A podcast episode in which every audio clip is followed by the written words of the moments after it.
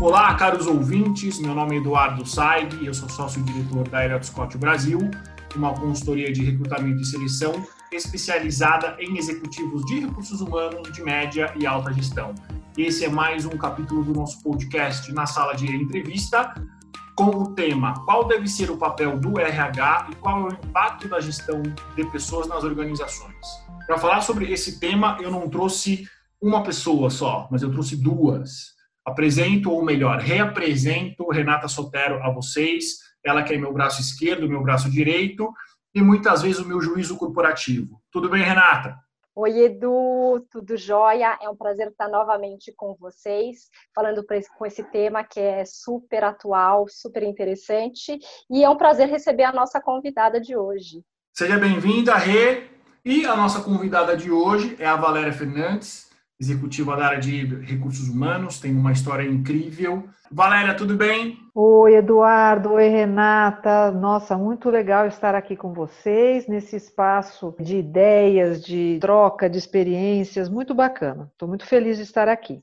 Valéria, como a gente sempre faz com os nossos convidados, conta um pouquinho da sua vida, um pouquinho de você, e aí a gente já começa a conversar sobre o nosso tema.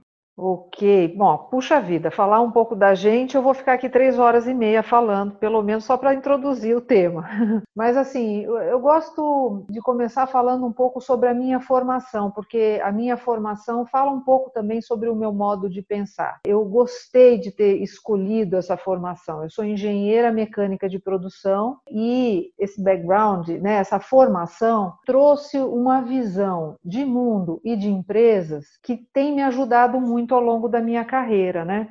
Falando um pouco de mim, eu sou uma pessoa curiosa por diversos temas. Então, eu gosto desde temas técnicos relacionados à administração, à gestão de negócios, mas me interessa uh, também a filosofia, a história, artes em geral. Adoro cachorros, então eu tenho dois pequenos, porque meu apartamento também não é grande mas é uma paixão que eu tenho nessa quarentena. Então, ter essa convivência com os meus pequenos foi maravilhoso. Tem sido, né? Maravilhoso, maravilhosa essa convivência. Eu não tive filhos, eu fui casada uma, uma vez, mas me separei e não casei novamente. Me intitulo solteira. Né? Mas é isso. E eu adoro também é, ler coisas diferentes, esoterismo, enfim, me interessa muito é, religiões em geral.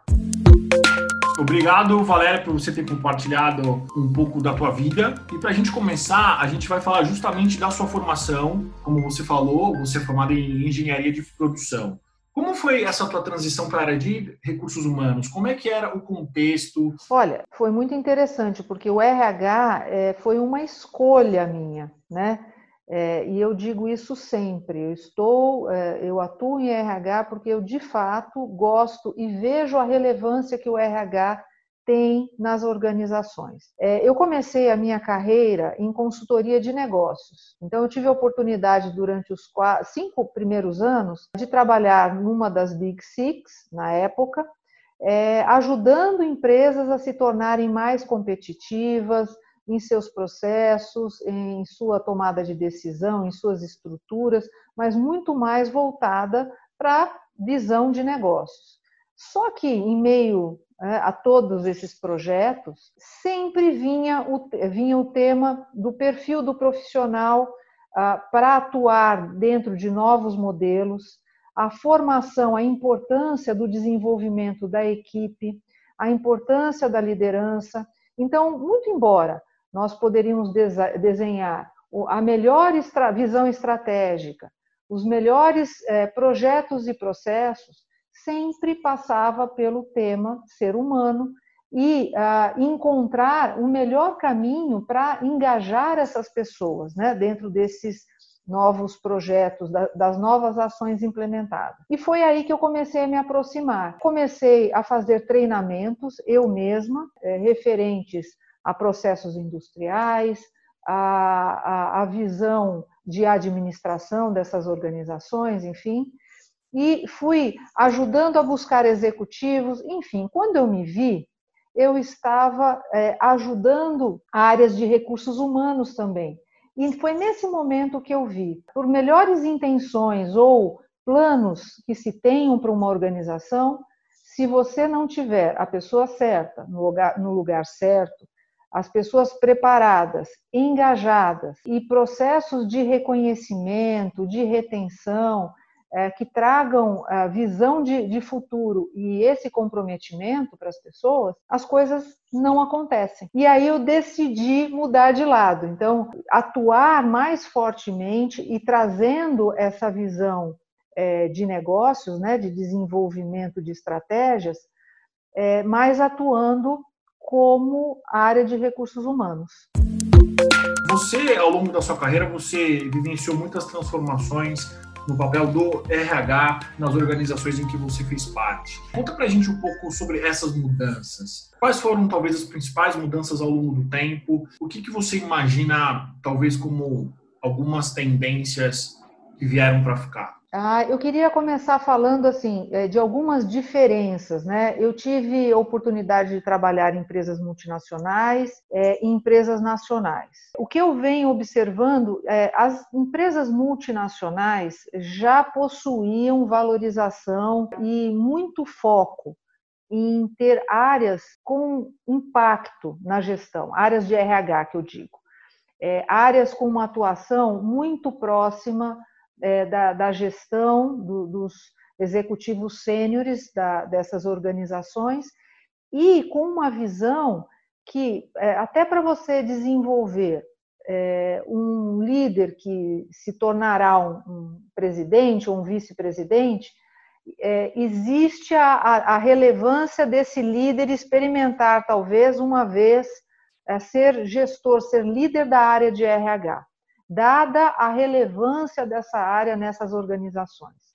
Nas empresas nacionais, eu venho notando que é, esse olhar, é, essa valorização de áreas de RH mais atuante vem acontecendo mais, eu acho que nos últimos dez anos. Eu venho percebendo a constituição de áreas com ah, pessoas mais sêniores, mais próximas dos negócios. Então, dividindo aí esses dois grupos, já, né, desde que eu comecei aí em RH, as empresas multinacionais já traziam ah, discussões sobre pessoas, sobre a, a, a estratégia envolvendo a, a, área de recursos humanos, né? Há poucos anos, né, eu venho observando também que se traz muito aquele, aquele ponto da, do RH que conheça o negócio. Né? A gente ouve muito falar sobre isso, o RH estratégico, o RH que é, é, é, transite bem nas áreas de negócios e desenvolva conversas e, de fato, impacte, as suas ações possam trazer é, é resultados maiores, inclusive.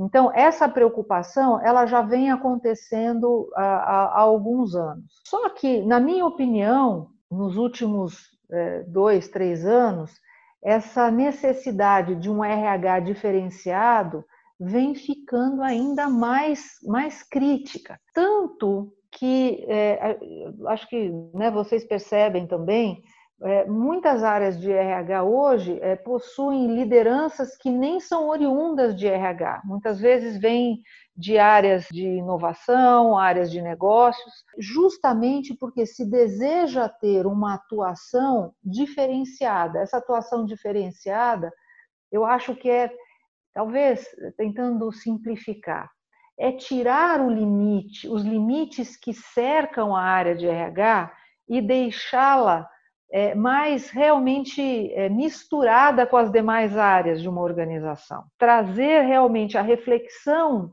é, sobre pessoas para todas as lideranças da, da organização. E, de fato, tomar decisões com relação a políticas e processos de RH, colocando uma ótica é, de negócios. Aí, uma ótica de inovação, de criatividade, é, de novas discussões né, para as organizações. E com tudo isso que a gente vem observando e vivendo, né, esse ano particularmente, a gente percebe que essa urgência de ter um RH diferenciado avançou, ela se tornou ainda mais crítica. E, na minha visão, eu, eu, eu não acho é, que o RH tem que ser estratégico somente, até porque eu sempre fui um pouco crítica a esse, é, esse comentário, porque eu acho que todas as áreas numa organização são estratégicas, todas têm que conhecer o negócio e todas têm que ter algum impacto nesse negócio. Mas eu acho o RH, cada vez mais, ele precisa estar um passo à frente da organização. Isso é algo um pouco diferente. Né? Um passo à frente significa que não, não é mais só a, a, o caso de você conhecer bem a sua própria organização, a sua estratégia, é, se envolver para ajudar com que essa estratégia se torne possível e implementável através das pessoas. Não, é saber o que acontece no entorno da organização, em todas as, as relações desta organização. O que acontece no mercado no Brasil e fora do Brasil. Isso é bastante exigente para uma área de recursos humanos. Por quê? Porque se são as pessoas que fazem a diferença, quem traz esse tema para a pauta tem que estar um passo à frente, até para poder trazer depois discussões para dentro da, da organização que vão ajudar essa organização a se posicionar também é, à frente, né? a evoluir cada vez mais rápido. Muito interessante, Valéria. É, diante desse cenário, né, é, como é que você enxerga o impacto da gestão de pessoas nas organizações e quais competências os profissionais de RH devem desenvolver nesse novo contexto de RH? Olha, o impacto de gestão de pessoas é, é imagina, é total, né? Vocês devem ter observado, todo mundo tem acompanhado isso, a, a grande movimentação que, que aconteceu nas organizações desde o início da quarentena e a rapidez com que a, a, as empresas colocaram as pessoas em home office, fizeram horários alternativos, se é, revisitaram, né, é, para poder é, continuar atuando e atendendo a seus clientes e, e, fornecedores, enfim, todas as suas relações. Então, isso só foi possível graças à gestão de pessoas, não só a área de RH. Então, gestores é, bem preparados para lidar com situações adversas que envolvem né, pessoas, né, a gestão do dia a dia e de entrega de resultados, ela, ela é vital. E recursos humanos, é, ele, eu acho que nesse momento ele se posicionou não só como é, uma área que olhou para, os seus próprios funcionários, mas qual, é, qual né, na época, foi o impacto, ou poderia ser o impacto dessa organização na, na, na sociedade em geral, né, no mercado em geral. Então, é, é, a gente viu muitas ações que até ajudaram na imagem da organização no mercado, porque incluíram outros públicos na preocupação das empresas. Então, gestão é, de pessoas é gestão de gente, sendo da própria organização ou de fora, sendo eles clientes, fornecedores. Então, esse ponto para mim é, ele é muito importante.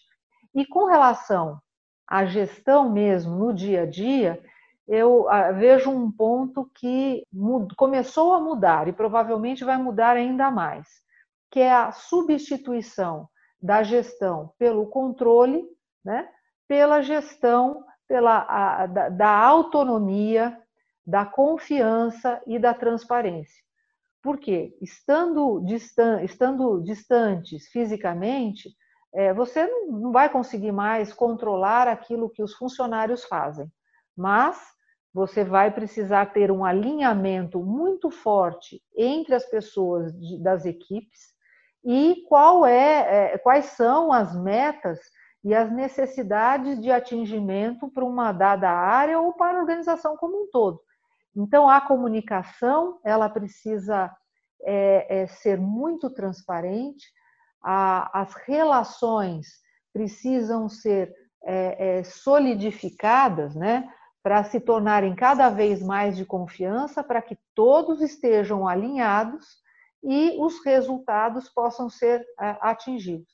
Então, daqui para frente, eu acho que muito mais a, a gestão é, das, das, competências, é, das habilidades necessárias e dos resultados necessários cumpridos e atingidos, né?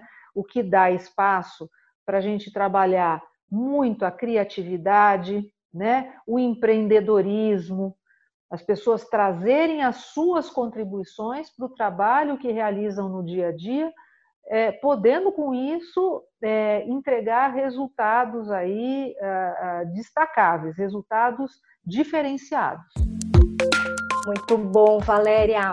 Durante a sua carreira, você ocupou posições de alta liderança.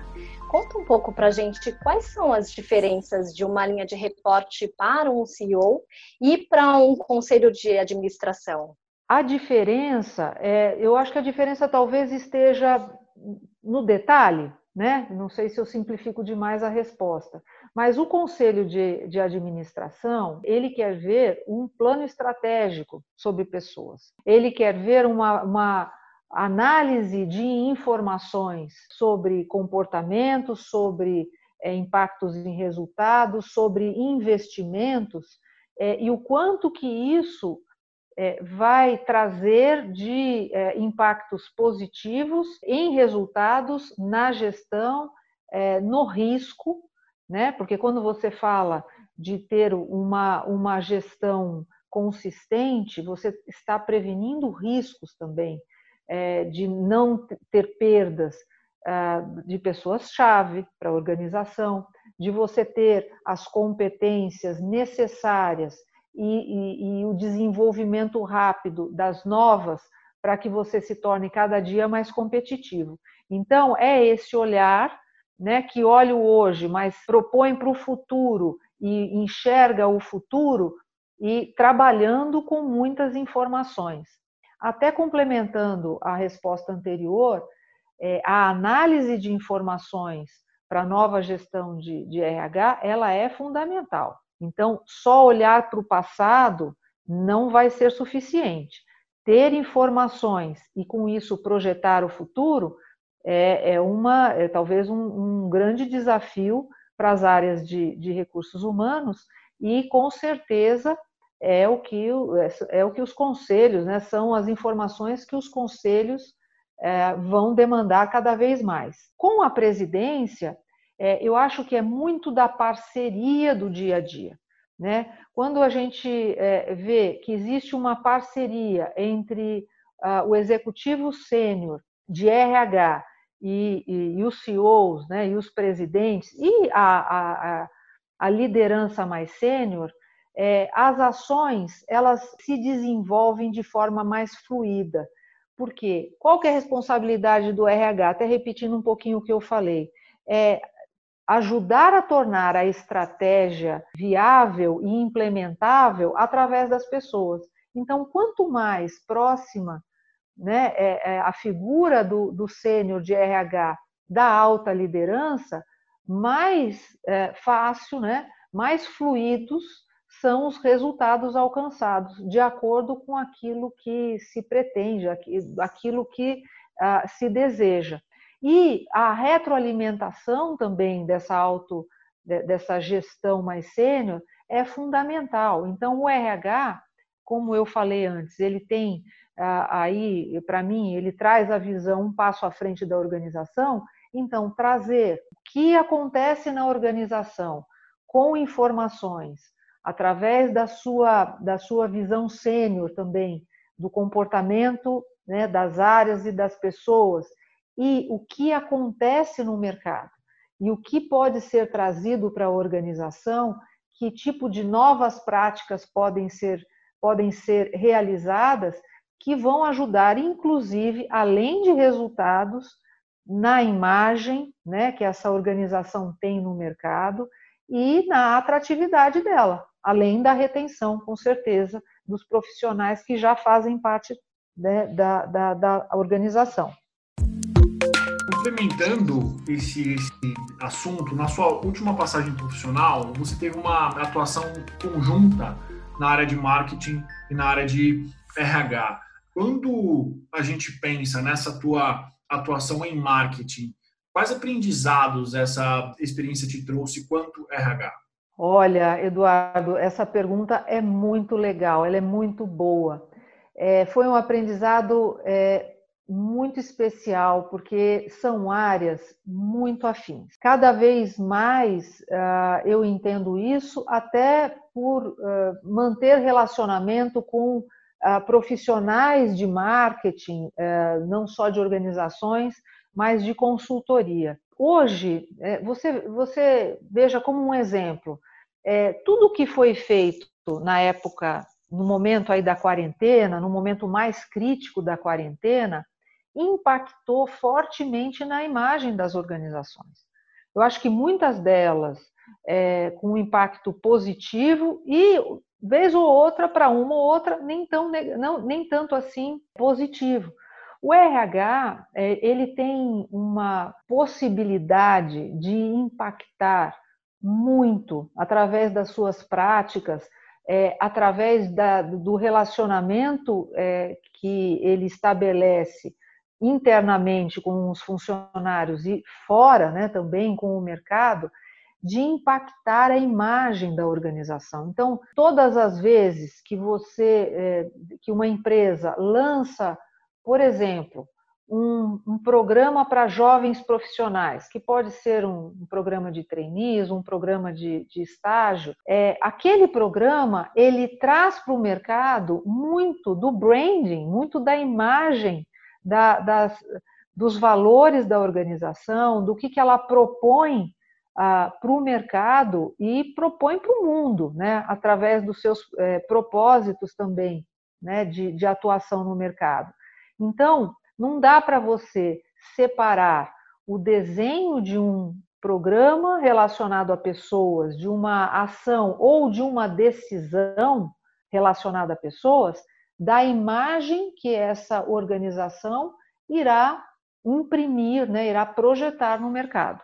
Então, para mim, são áreas completamente afins e, e foi muito interessante é, para minha gestão estar com as duas. A gente já está caminhando para o nosso final. É, existe alguma coisa que nós deveríamos ter te perguntado que você, que nós não perguntamos e que você gostaria de falar? Olha, é, foi, essa conversa foi muito curta, né? porque está tá sendo assim muito gostoso, né? Trazer é, esses pontos e principalmente as perguntas que vocês fizeram foi, foram todas, acho que muito pertinentes para o momento atual. Eu acho que nesse momento eu não tenho nada a acrescentar, mas eu fico aqui à sua disposição. Sem problema, Valéria. Tira uma dúvida para a gente. Se você não trabalhasse com RH, o que, que você faria? Nossa, essa é a pergunta, né? Olha, eu ah, quando lá atrás, né, lá no começo, quando eu ainda estava no colégio, eu tinha uma paixão pela arquitetura. Agora, na minha conversa, na minha resposta, eu falei sobre artes, né, que realmente é, é algo que, que me interessa e eu busco estudar um pouco. Então, eu poderia ter sido uma arquiteta. Eu gosto demais de arquitetura, eu leio bastante sobre o assunto, passo horas vendo vídeos, design de obras mesmo, gosto né, de ver uma obra. Então, eu poderia ter sido uma arquiteta. Fora isso, ah, me agrada a administração em geral. Então, ainda em mim tem algo de uh, uma empreendedora, que quem sabe no futuro eu ainda venha a empreender uh, algum negócio. Se você achou que a pergunta que eu te fiz é, foi difícil, agora vem a pergunta de ouro. É, o que é RH para você? Puxa, essa, essa é uma pergunta que aí dá para a gente ficar realmente várias horas, né? Porque, para mim, recursos humanos é vida, porque a gente está falando de pessoas, né? Uma, uma organização, é, e aí pensando em organização como um grupo de pessoas, né? é o que, de fato, pode ter a possibilidade de mudar a realidade de um local, de uma cidade, de um país, enfim, do mundo. E se você não tiver as pessoas, não tem como você fazer isso, né? Então, para mim, o, o, nome RH é, poderia ser pessoas, né? Porque o RH muitas vezes traz um, uma conotação, talvez, mais operacional, mais de um processo né, específico. Para mim, este nome significa gente. E não tem nada mais relevante no mundo do que gente. Gente é, implica em natureza, implica em é, mundo animal, implica em vida, não é?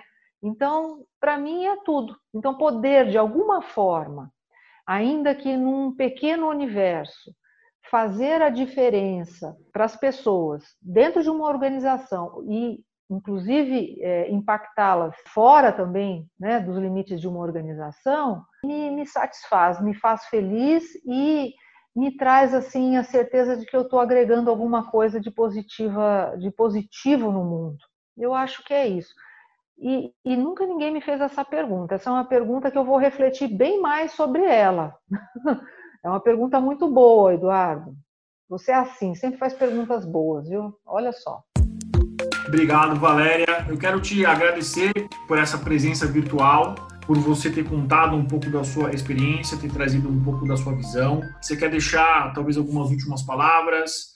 Olha, eu quero é, agradecer a cada oportunidade é, de expressão, né, de colocar as minhas ideias e sem na verdade, o compromisso de ter a verdade absoluta, porque é, eu acho que ela não existe, existem pontos sempre de vista que podem ser é, adicionados, né? Tudo é uma, uma grande construção, né? A soma de opiniões, de vivências, de conhecimentos. Então, ter esse espaço é algo muito legal, muito bom, e eu fico honrada de ter podido participar aí junto com vocês. E espero de verdade que eu tenha contribuído. Contribuiu bastante, Valéria. Mais uma vez, nós agradecemos a sua presença. Renata Sotero, quer deixar suas últimas palavras nesse nosso episódio? Eu quero agradecer mais uma vez a Valéria, obrigada por compartilhar com a gente eh, a tua experiência, a sua visão. Quero agradecer também a você, Du, e aos ouvintes e espero voltar mais vezes. Voltará sim, dona Renata, pode ficar tranquila. Bom, caros ouvintes, esse foi mais um episódio na sala de entrevista. Aguardo vocês no próximo.